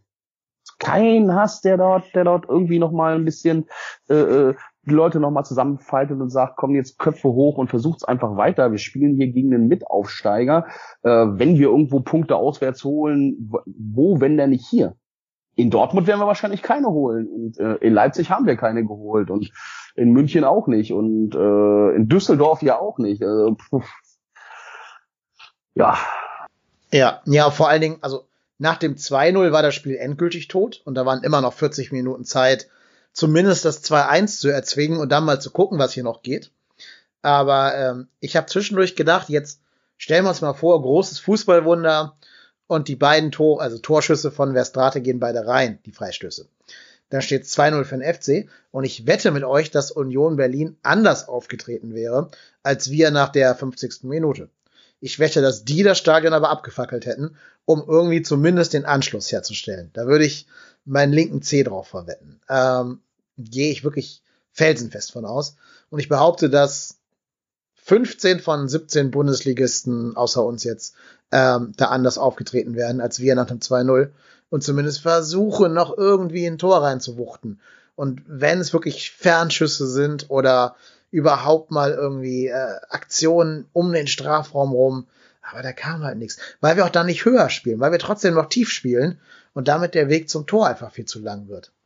Und wenn beide festgestellte Freistöße reingegangen wären, ich gebe dir Brief und Siegel, selbst wenn das Spiel halbwegs weitergelaufen wäre, ich hätte bis zur 92., 93. Minute da gestanden und hätte gedacht, scheiße, wir kriegen noch zwei, äh, mindestens zwei, scheiße, wir kriegen mindestens noch zwei Tore. Ne? Ist, oh. hätten, hätten, wir auch. Also, ja, wahrscheinlich. Der zweite Freistoß war ja so Mitte erste Halbzeit irgendwann. Ähm, danach hätten wir das Spiel nicht gewonnen. Das glaube ich ja. wirklich nicht. Bei allem Respekt vor, vor der Mannschaft, aber nee, glaube nicht. Oh Mann. Hat man eigentlich die, äh, die Lukas Podolski-Rufe am, am Fernsehen auch wahrgenommen? Ja. Ja. ja. Ja, also ich muss auch ganz ehrlich sagen, also dafür, dass man, dass man da 2-0 zurückliegt, hat man die, die Fans vom FC noch deutlich gehört. Klar, Union Berlin, die, bei so einem Spiel bist du natürlich auch sangesfreudig, aber man hat schon durchaus äh, die Gesänge gehört. Und ja, Ja, ich bin mir da so unsicher, ob, also ich erstmal glaube ich mittlerweile nicht, dass Podolski kommt, weil auch wenn jetzt Held und Gisto gesagt haben, das kommentieren wir nicht, ähm, das Einzige, was ich mir wirklich vorstellen kann, ist in diesem Podolski-Move, dass du die Fans auf deine Seite ziehst. Dass du den Fans halt so ein, so ein Zückerchen dahin schmeißt, da soll die wieder die Fresse halten, auch jetzt haben wir doch euren Podolski geholt. Und nachher wird dann den Fans gesagt, naja, ihr wolltet doch den Podolski. Das ist der Grund, wieso wir abgestiegen sind, weil wir hätten stattdessen 15 andere Spieler gekriegt und mit denen hätten wir bestimmt die Klasse gehalten. Das wäre so ein FC-Move, wie ich ihn jetzt schon vorher sagen könnte. Ähm, Vor allen Dingen, ich weiß Poldi, nicht. Poldi hier ja einen Vierjahresvertrag kriegen mit seinen 35 Jahren. Den ja. würden sie direkt für, weiß ich nicht, vier Jahre oder so verpflichten. Naja, aber ich glaube nicht, dass Podolski noch Bock hat, die vier Jahre zu spielen. Ich glaube, der ist der nimmt die Kohle, glaube ich, auch. Nee, nee, nee, nee. Ich, ich, ich glaube, der Podolski weiß schon, dass seine Zeit jetzt gen Ende geht. Und ja. ähm, ich kann mir nicht vorstellen, dass der einen längeren Vertrag als vielleicht maximal anderthalb Jahre unterschreibt. Doch, der Boah, kriegt dann so einen Vertrag, der äh, Saisonende. Der kriegt so einen Vertrag, der übergeht. Erst Spieler und okay. dann irgendwie äh, und dann offizielle Funktion. Oder sowas, ja. ja. Genau. Was halt, was halt, was halt ihr denn von diesem Gerücht, dass das, äh, was habe ich unter der Woche gelesen, dass äh, die angeblich dran sind, Yannick Gerhardt aus äh, aus äh, äh Wolfsburg abzuholen wieder? Ja, ja, also ich sag mal, so mit Rückholaktionen haben wir ja bisher nicht so die besten Erfahrungen gemacht. Ja. Ich, ich glaube, so ein Gerhard hätte schon die Qualität, unser Mittelfeld zu stärken. Der hat jetzt aber auch schon etliche Spiele nicht gespielt. Genau, ich sag mal, es hätte natürlich also, auch noch auf der Bank, ne? Ja, genau. Also ich meine, das hat natürlich den Vorteil, Gerhard kennt den K, also kennt das, kennt das Umfeld, genauso wie bei Podolski. Das heißt, die brauchen eine Eingewöhnungszeit, die weitaus geringer ist als bei irgendeinem externen. Und wir dürfen auch eins nicht vergessen, wen, wen kriegst du denn im Winter? Im Winter kriegst du doch nur irgendwelche Spieler, die irgendwo frustriert auf der Bank sitzen. Und da sind wir, glaube ich, jetzt aktuell auch nicht in der Lage, da ins oberste Regal zu greifen, finanziell gesehen.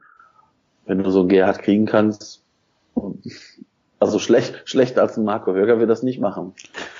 Ich muss auch sagen, ich bin da gar nicht gegen. Ich fände den Transfer, der, der hätte Sinn. Also, der ist immer noch jung. Ich glaube, der ist 26 ähm, gerade mal also neun Jahre jünger als Podolski. Ähm, der spielt in Wolfsburg auch nicht mehr deswegen nicht, weil er irgendwie leistungstechnisch in Loch gefallen wäre, sondern weil der neue Trainer halt ein anderes System spielt, wo es diese Achterrollen nicht gibt, die Gerhard am besten spielen kann. Also das sind nicht mal zwingend Leistungsgründe, sondern du hast halt in jedem Verein so ein, zwei Spieler, die einfach nicht in das Konzept des neuen Trainers passen. Und ich meine, dass der unter Labadia ja regelmäßig gespielt hätte. Also er war ja auch nicht verletzt oder so, meines Wissens nach. Er ist, wie gesagt, jung, er kann das Mittelfeld spielerisch aufwerten und kann vielleicht mal mit einem Vestrato und einem Skiri zusammen Fußball spielen. Und er kann sogar, wenn mal Not am Mann ist, linker Verteidiger spielen, hat er bei uns ja auch schon ja. getan. Und linkes Mittelfeld. Ja, ja, genau, genau. Also er könnte Problempositionen besetzen, dann musst du auch einen Keins nicht mehr durchschleppen. Ähm, und, und wie gesagt, er ist, für mich ja. noch, er ist für mich noch so jung, dass ich noch sage, der ist noch nicht abgehalftert. Das ist noch nicht irgendwie so eine, ist auch nicht so eine Christian Clemens-Aktion, wo du aussahst, ja, netter Junge, aber halt auch dauernd verletzt. Ähm, oder Risse ja auch. Sondern es ist halt schon eine, ein Spieler, der dich, wo ich sehen könnte, dass der dich für die 17 Spiele der Rückrunde weiterbringt. Ja, aber ja, Kauf, Gerd hat Kauf du nicht Spiele gemacht. Nee, nee, nee. Das ist der maximal ausgeliehen. Ja. Ja, ja, genau, ausgeliehen. Ja, 17 Spiele und dann zurück nach Wolfsburg. Ähm, ja, ja, das glaube ich wohl auch. Und ansonsten muss man halt gucken, wer auf der Bank sitzt bei einigen Erstligisten und gerne zur EM fahren würde. Da kann man bestimmt noch durch Laie was erreichen bei irgendwem. Gern noch zur EM fahren, aber nicht für Deutschland, oder? Nö, für irgendwen, für seine Nation halt, also ist ja egal. Ähm, hat irgendjemand, der Spielpraxis braucht, um nominiert zu werden für keine Ahnung welches Land, ist ja wurscht. Also Hauptsache jemand, der unbedingt spielen möchte und deswegen sagt, er verlässt vielleicht einen etwas besseren Verein, zugunsten von einem Abstiegskandidaten, um halt ein halbes Jahr lang Spielpraxis zu kriegen. Ja, ja wir, haben, ja, wir haben, ja nicht all, haben ja nicht allzu viel dafür getan, dass wir für äh, Spieler, die Ambitionen Richtung Europa oder ähnliches haben, äh, äh, ein attraktives Ziel zu sein. Das haben wir wahrlich in den letzten Spielen nicht getan. Nee, also bei weitem nicht. Deswegen geht's halt eher darum für Spieler, die einfach nur spielen müssen, egal wo. Hauptsache, die können 16 Spiele machen in der Rückrunde. Oder 15 oder so. So ein bisschen dieser Subotic-Move damals in der Abstiegssaison hat zwar unterm Strich auch nicht die Rettung gebracht, aber so die, diese Art von Transfer kann ich mir schon vorstellen. Ja, weil was ich nicht will, sind wieder diese Zweitliga-Ambitionstransfers von irgendwelchen Spielern, wo du denkst, so in der zweiten Liga spielen die ganz okay. Vielleicht schaffen sie ja den Sprung in die erste Liga. Davon aber nur wahrlich genug, die es alle nicht geschaffen haben. Also wenn du jetzt einen holst, dann jemand, der einfach Erfahrung hat. Und da komme ich nochmal kurz zurück auf Yannick Gerhardt. Was man auch nicht vergessen darf, der hat schon zwei Relegationen erfolgreich bestritten mit Wolfsburg und hat zumindest daher auch Erfahrung im erfolgreichen Abstiegskampf, was etwas ist, was unserer Mannschaft ja auch fehlt. Also wir haben ja kaum mal einen Spieler da, der schon mal erfolgreich im Abstiegskampf bestanden hätte. Ja, apropos, habt ihr diese, habt ihr, wo du gerade Abstiegskampf sagst, ich weiß gar nicht, wer von den beiden das war, ob das jetzt der Horst Held oder der Gistol war, der in irgendeinem Interview doch tatsächlich rausgehauen hat, ja, die Stadt und der Verein wären gar nicht darauf vorbereitet, Abstiegskampf zu machen. Ich muss sagen, sag mal, Leute, äh, also die Erwartungshaltung habt ihr aber von den Fans definitiv nicht bekommen, weil niemand, mit dem ich mich irgendwie vor der Saison die, unterhalten hat, hat irgendwas anderes gesagt, als wir müssen gucken, dass wir, dass wir uns da unten halbwegs schadlos halten und wir werden die ganze Zeit im Abschießkampf mit drinnen hängen. Kein anderer hat irgendwas anderes gesagt. Ja, aber ich glaube ich, ihm, dass... Ich meine... Ja, mach du, Marco? Ich, ich glaube halt einfach, diese Erwartungshaltung ist ja, ich sag mal, aktiv von, von Fee und ähm, auch Bayer Lorzer äh, gesät worden. Mhm. Also Bayer Lorz hat gesagt, nach zehn Spielen werden wir nichts mit dem Abstieg zu tun haben. Dieser Kader ist so gut für den Abstieg. Ich hätte mir keinen anderen Spieler gewünscht. Blablabla. Äh, und ich glaube halt, wenn du das den Spielern lange genug erzählst, dann glauben die das halt auch. Und ähm, dann hast du da halt so, so Spieler wie Modest drin, die sagen sich, schau mal, ich habe in dieser Liga hier, weiß ich nicht, mal 25 Tore geschossen. Wenn ich das will, dann schaffe ich das immer noch. Bin ich der Fel also ich glaube felsenfest, dass Modest so denkt. Ähm, und dann, wenn du dann halt so Spieler dabei hast und dann läuft's halt nicht, dann kommen die ersten Nackenschläge und dann fällt's halt in dieses Loch und dann, ich meine, auch wir im Podcast haben ja nach fünf oder sechs Spieltagen immer noch gesagt, naja, eigentlich ist der Kader zu gut für den Abstieg, das werden wir uns schon rausmanövrieren und äh, also ich, ich glaube jetzt nicht, dass äh, hier irgendeiner von Europa oder Platz, weiß ich nicht, acht oder was geträumt hat, aber dass, dass dieser Kader diesen Kampf null annimmt, das hat nichts mit irgendwelchen Erwartungshaltungen irgendwelcher Fans oder Verantwortlichen zu tun. Das hat ganz allein mit der Einstellung dieser Spieler zu tun. Und die kriegen verlangt nochmal eine Menge Kohle dafür, um bei diesem Verein zu spielen.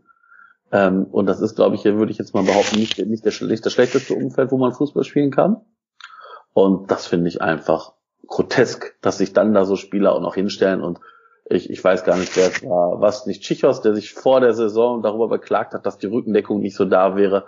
Halt die Schnauze. Halt echt ernsthaft die Schnauze. Und dann musste dir so ein mhm. Drechsler nach dem Spiel anhören, der dann irgendwie rumfaselt, naja, wir haben ja im Mittelfeld äh, zentral gut gestanden. Was habt ihr? Gar nichts habt ihr. gar nichts. Die Meinung hat er für sich exklusiv. Weißt du, der einzige O-Ton, der einzige mhm. O-Ton nach diesem Spiel war Terodde, der gesagt hat, ja, was soll ich dazu sagen? Du, du kassierst hier nach so einer Ecke ein Gegentor, das war mein Fehler, da muss ich näher beim Mann sein. Dann, dann machst du, fällst du nach der Pause wieder in so ein, in so ein, in so ein Konter und der Ball ist unglücklich drin. Da, klar, klar tut das weh. Und, aber das ist der einzige, der auch mal sagt, yo, Leute, wir machen hier Fehler. Ich höre von keinem anderen Spieler mal ein Eingeständnis, und dann sagt der Drechsler noch, ja, diese Mannschaft ist nicht blutleer. Nee, klar. Die hat noch 0,2 Prozent Blut in sich, um, um zu atmen oder sich mal eben kurz vorzubewegen, um äh, an der Bank sich abklatschen zu lassen. Das ist so, das ist gar nichts. Und ja. ich, ich, ich, ich, wie gesagt, ich, weiß nicht, wie dieser Kader da eine Wende bringen soll. Ich weiß es nicht. Ich bin fassungslos, desillusioniert und, und einfach nur, einfach nur sauer, weil das so unnötig ist. Es, ich glaube, dass dieser Kader bestimmt besser Fußball spielen kann, aber ich glaube halt einfach, dass sich da dann die einzelnen Leute auch wieder in die Tasche lügen. Auch so ein Armin Fee und so, so ein Bayer Lorzer, die dann sich ein tolles System für diese Mannschaft überlegt haben. Und wo man dann aber ganz schnell gemerkt hat, diese Mannschaft kann das System nicht umsetzen. Nicht auf diesem Niveau Vielleicht in der zweiten Liga, wo du halt diese zwei Sekunden, eineinhalb Sekunden mehr Zeit hast, aber nicht auf diesem Niveau. Nicht gegen Gegner wie Bayern, Gladbach, Leverkusen, Leipzig, Hoffenheim, Schalke, Dortmund. Die nageln dich dann aus dem Stadion. Und die haben dann auch die Spieler, die dann mal dagegenhalten. Und das haben wir einfach nicht. Und wenn du gegen die Großen nicht gewinnst, dann musst du gegen die Kleinen punkten. Und wir haben gegen, nur gegen Paderborn und gegen Augsburg gepunktet. Von den direkten Konkurrenten. Das war auch das heute nochmal. Ja.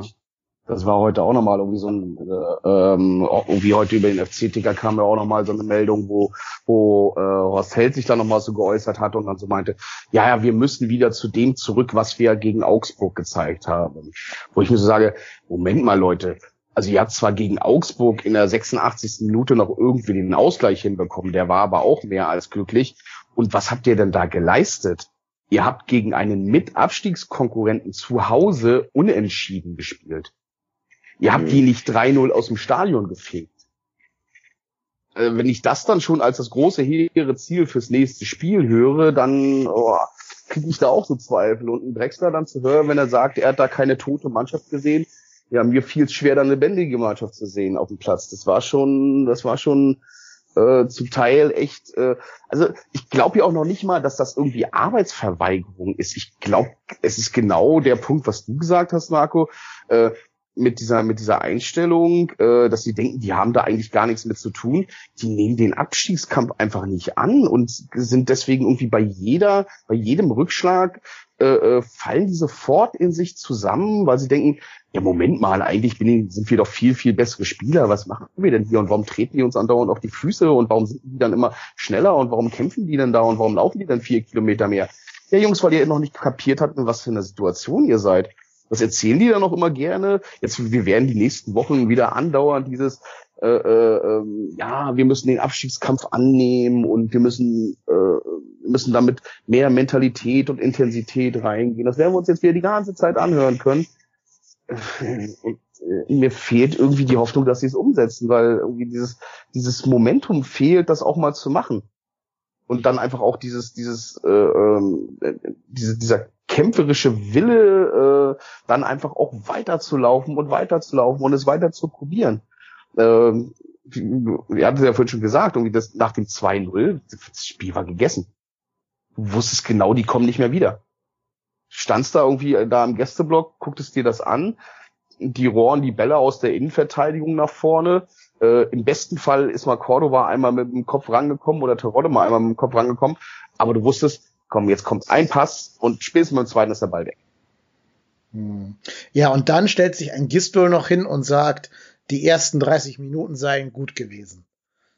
Ich habe das, glaube ich, schon gesagt gerade. Ne? Ich verstehe nicht, was für ein Spiel dieser Mann gesehen hat. Natürlich muss der irgendwas erzählen, um die Stimmung hochzuhalten und irgendwas Positives der Mannschaft mitzugeben. Aber wie du so hart an der Realität vorbei ein Spiel analysieren kannst, das lässt mich auch nicht hoffen, dass der wirklich mit dem Stahlbesen durchkehrt, sondern dass es wieder so ein Weiter so gibt. Einmal jetzt ein bisschen Straftraining und dann dann geht's War doch gut, war doch gut. Wir haben ja, in den ersten 30 Minuten kein Gegentor geholt. Genau, gefangen. wenn der Westrate den reinschießt, den Freistoß, wird das ein ganz anderes Spiel. Mhm. Ja. Nee, du hast recht, Ralf. Ich kann es wirklich nicht mehr hören, diese ganzen Durchhalteparolen. Ich würde auch wetten, wenn wir einen Quiz machen würden, ähm, wann wurde es gesagt? 2019 oder 2017? Du könntest die beiden Statements nicht voneinander unterscheiden. Nee. Es wäre genau die gleiche Kacke. Ja, kannst du Bingo draus machen. Ja, ja. aber wirklich. Wir müssen mehr kämpfen, wir müssen mehr Einsatz zeigen, den Kampf annehmen. Hoffentlich hat es jetzt jeder verstanden. Durch und für. Ja. ja. Und dann macht Paderborn noch das 1-0 in der ja. 90. gegen Bremen. Ja, ne? Das hat dann, dann den ganzen denn? Kirche also, jetzt. Ja, da wollten sie erzwingen. Ja, weil Paderborn auch bis dahin 0 zu 0 gehalten hat.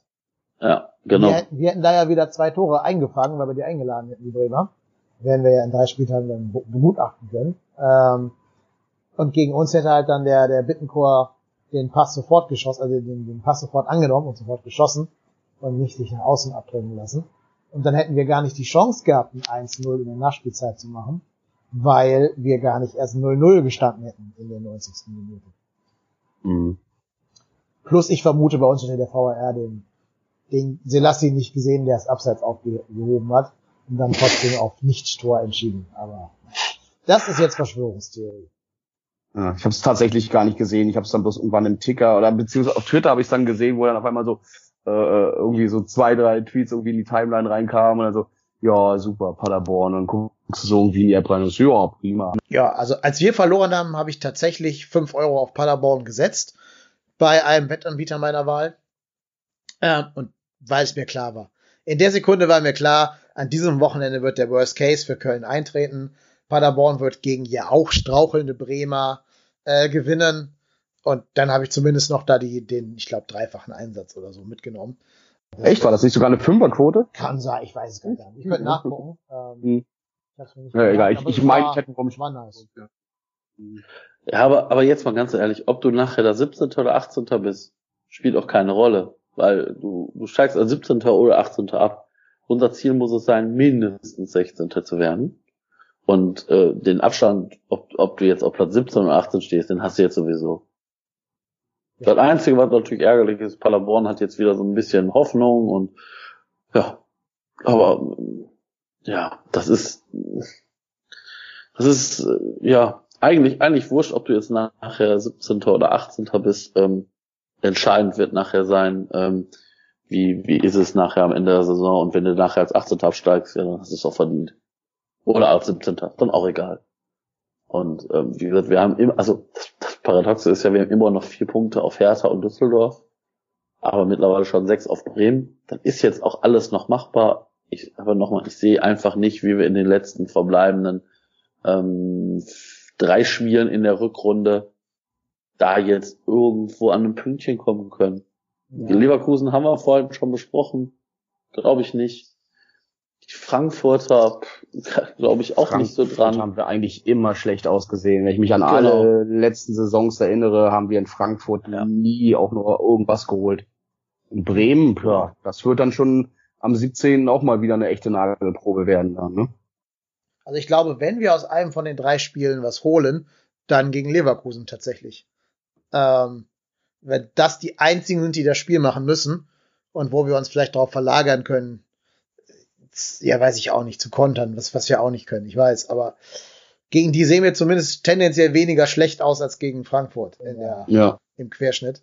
Ähm, also ich glaube, wenn wir noch irgendwo ein bis drei Punkte holen, dann eher gegen Leverkusen als gegen die beiden, ja, die auch gerade ja in, in der Formkrise sind.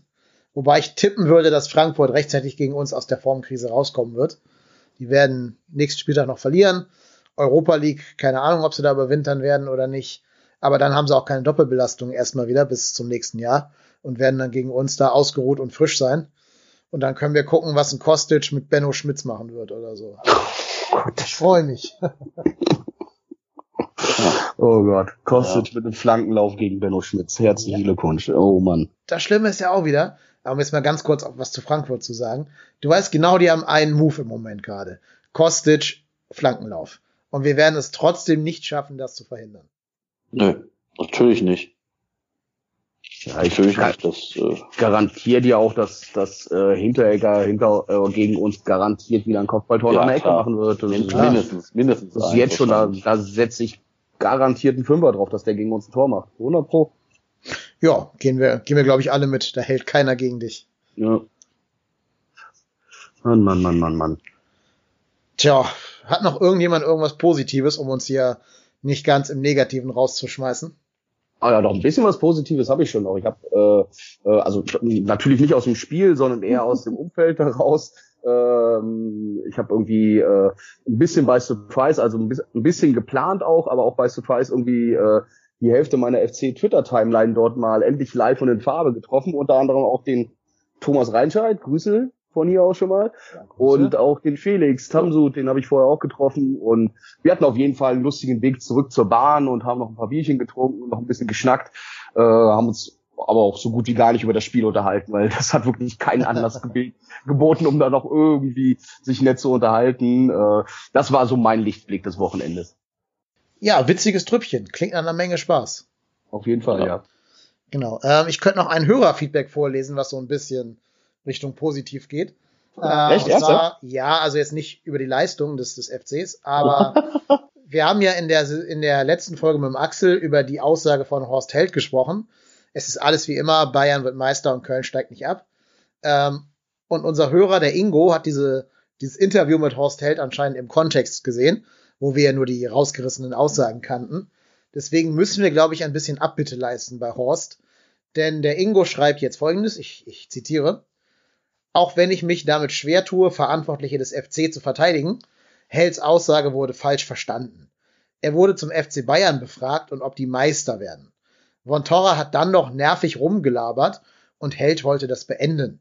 Er sagte, es sei wie immer, am Ende werden die Bayern wie immer Meister und am Ende der Saison bleibt der FC in der Klasse. Aber das wie immer bezog sich nur auf die Bayern.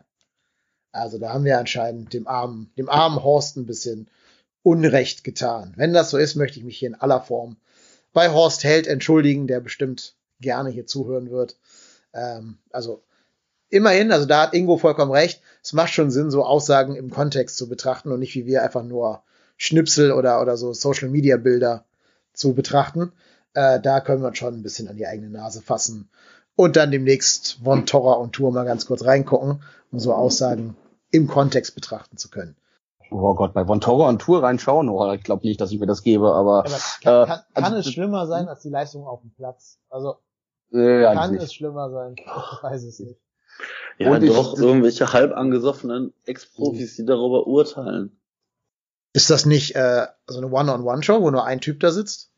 Ja, ja, aber das ist ja, aber das ist ja trotzdem so. Ich meine, da ist ja jetzt nix. Also ich habe da zwei, dreimal reingesetzt. Da war jetzt immer irgendwie nix, wo ich denke so, wow, toll, das hat mich jetzt weitergebracht irgendwie mit mit Insider-Infos. Das ist ja auch nur Plattitüden abklatschen. Ich habe auch keine Ambitionen, das zu gucken, aber wenn solche Aussagen wieder von dort rüberschwappen, dass man sie halt einmal kontextualisiert, ja, bevor man sie betrachtet. Also das Einzige, was ich gut daran finde an der an der Darstellung, die äh, äh, die der Held da jetzt macht und dass er sich da häufiger zu Wort meldet, ist halt, ich meine, genau dafür haben wir ihn geholt, um das, um um um da äh, dazwischen zu stehen und äh, irgendwo vielleicht auch den Fokus ein bisschen auf sich zu schieben, damit einer wie wie, wie ein Elich im Hintergrund ruhig arbeiten kann. Das ist ja genau der Job, für den wir, für den Behälter geholt haben. Ne? Und äh, man da ja. spielt er natürlich seine Erfahrungen auch aus äh, dem einen oder anderen Krisenclub da halbwegs vernünftig auch aus. Ne? Also er hat es ja auch irgendwie bei bei äh, Hannover noch geschafft, ähm, äh, zumindest zumindest mal den den den äh, den, den Fokus der Presse irgendwie so ein bisschen auf sich zu lenken, dass du jetzt nicht andauernd so eine Nasen wie Höger da vorne zu stehen hast. Ne? Da habe ich lieber dann äh, einen, Oliver, äh, einen Horst Helter zu stellen, Oliver, einen Horst Helter zu, äh, zu stehen, der, äh, der dort äh, äh, das dann wenigstens halbwegs rhetorisch vernünftig abfängt, das ganze Thema, weil sonst stehst du ja äh, neben der sportlichen Leistung, mit der wir uns ja auch äh, regelmäßig jetzt zum Clown machen, zumindest nicht äh, äh medial auch noch wie, wie der volle Honk-Verein da. Ne? Wobei ich habe bei Horst Held das Gefühl, nach allem, was der sagt, könntest du immer aus so einem Karnevalstusch einspielen. Ja, wenn ich so einen Oberkörper hätte wie der, wie der Cordoba, würde ich ihn auch äh, jeder, jeder der ganzen Welt zeigen. Da, da, da, da, da. Also das ist schon sehr platitüd-esk, was er so von sich gibt. Das mag Absicht sein, um eben die, die Fokus auf sich zu ziehen. Weiß ich nicht, ob er so schlau ist oder nicht, kann ich nicht beurteilen. Es wäre halt schön, wenn er nicht nur diese diese Postersprüche rauslassen würde, sondern auch mal irgendwas mit Gehalt sagt.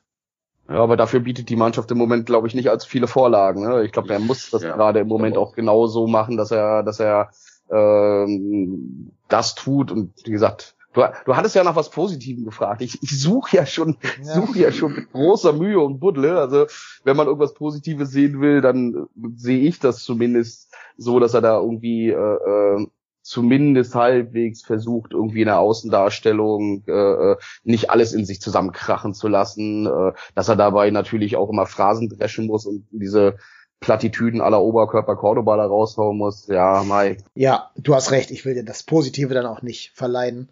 Ähm, ich bitte euch beiden noch jeweils um ein Abschlussstatement zu einem großen moralischen Dilemma. Was ist für euch schlimmer? FC auf Platz 18 oder Ostholland auf Platz 1? Ganz ehrlich, mir ist Gladbach scheißegal. Ich also, freue mich jetzt, ich freue mich jetzt, ich freue mich jetzt nicht, dass die Platz eins belegen, aber ganz ehrlich, das, ob die jetzt Fünfter, Sechster, Siebter, Achter werden, wäre mir so scheißegal, wenn wir in, in, in letzter Instanz die Klasse halten. Ähm, ich glaube, ich glaube, wir, wir FC-Fans sind ja, sind ja groß da drin, irgendwie dann immer nach links und nach rechts zu gucken und was macht Leverkusen und was macht Gladbach. Ja, ist schön, dass dann, also ich meine, ich habe es auch bei meinem Spiel in, äh, bei Union Berlin gehört, ähm, dass die Borussia Mönchengladbach da mit einem Lied betraut worden ist. Ja, kann man machen, aber ich glaube, da kann man den, den, den Fans jetzt wahrscheinlich auch gar nichts irgendwie absprechen. Ich glaube, da geht es einfach ein bisschen damit, auch Frust abzulassen und irgendwie was Positives äh, da noch rauszukitzeln. Also mir, mir ist Gladbach scheißegal und ähm, mich fuck das so ab, dass wir 18. sind. Äh, also Platz 18 wäre mir da auch gar nicht so entscheidend. Äh, ähm, wenn wir 17. oder 18. werden, dann wünsche ich mir natürlich, dass Gladbach nicht Meister wird. Da ist mir auch äh, schnurzegal, wer es wird.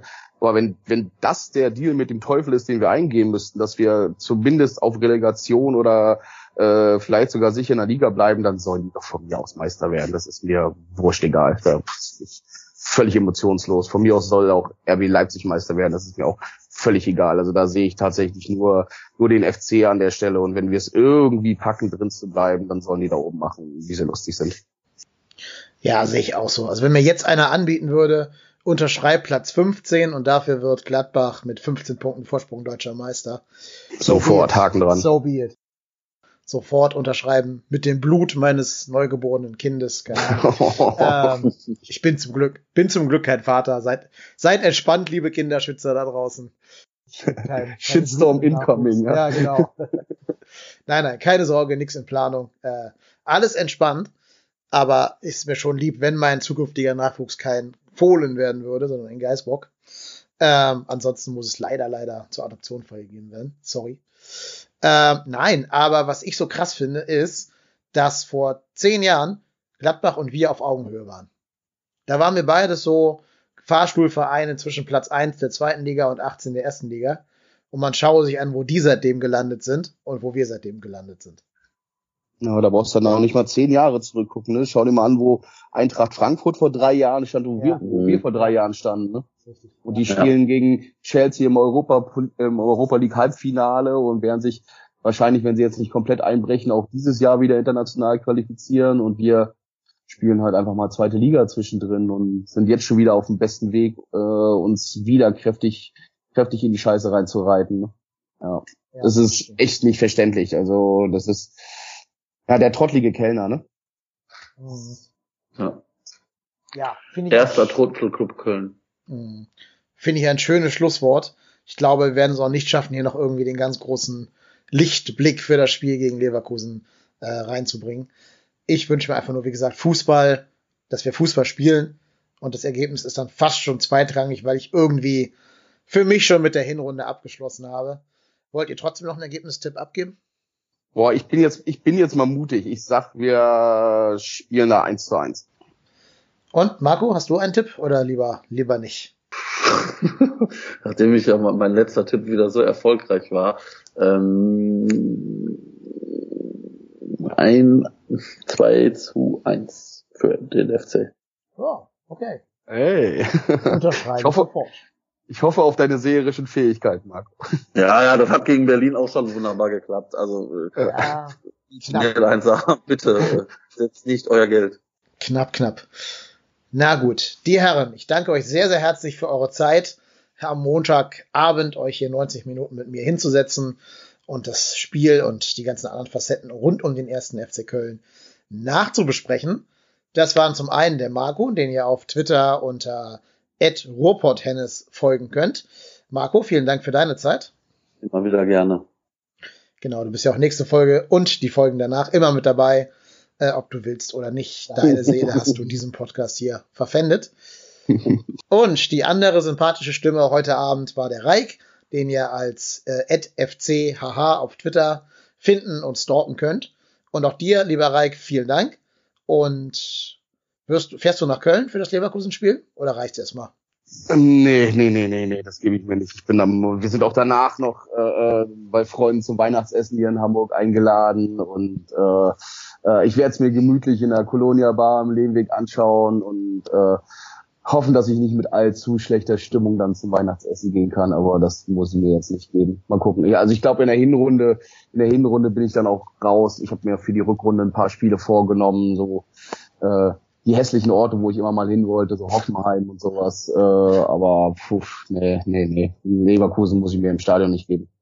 Alles klar. Aber danke für die Einladung. Hoffentlich beim nächsten Mal mit einem besseren Anlass. Ja, wie gesagt, wenn wir mal wieder einen guten Anlass haben, wirst du einfach per Default eingeladen, damit wir nicht immer nur über die Negativerlebnisse sprechen müssen. Ja, du, ähm, und du lädst mich auf jeden Fall ein, wenn Lukas Podolski sein erstes Spiel für den FC gemacht hat. Und sein erstes Tor geschossen hat. Nach der und sein erstes Tor geschossen hat. Der macht direkt einen Hattrick. Und dann genau. Muskelfaseres beim Jubeln. Dann den Dönerjubel, genau. Beim Dönerjubeln verletzt. Ja. Und dann singen wir Europapokal, aber live in der Sendung. Ach man. Ja, vielen Dank, Jungs. Schönen Abend wünsche ich euch und allen da draußen. Äh, vielen Dank, dass ihr hier so fleißig zuhört. In letzter Zeit gehen die Hörerzahlen echt durch die Decke. Also dafür wirklich ganz lieben Dank an jeden, der sich hier über eine Stunde hinsetzt, um uns über, da, dabei zuhört, wie wir über Fußball reden. Also wirklich vielen Dank an jeden einzelnen Hörer und jede einzelne Hörerin. Liebe Grüße an jeden einzelnen. Ähm, und was ihr immer noch gerne tun könnt für uns, ist ein paar Rezensionen auf iTunes oder anderen Podcast-Plattformen dazulassen. Das hilft, um die Bekanntheit des Podcasts noch ein bisschen zu steigern, auch wenn die Tendenz echt super und echt positiv ist. Also noch einmal herzlichen Dank. Und bis dahin gilt, ich bin Kai Lennep und ich bin trotzdem hier.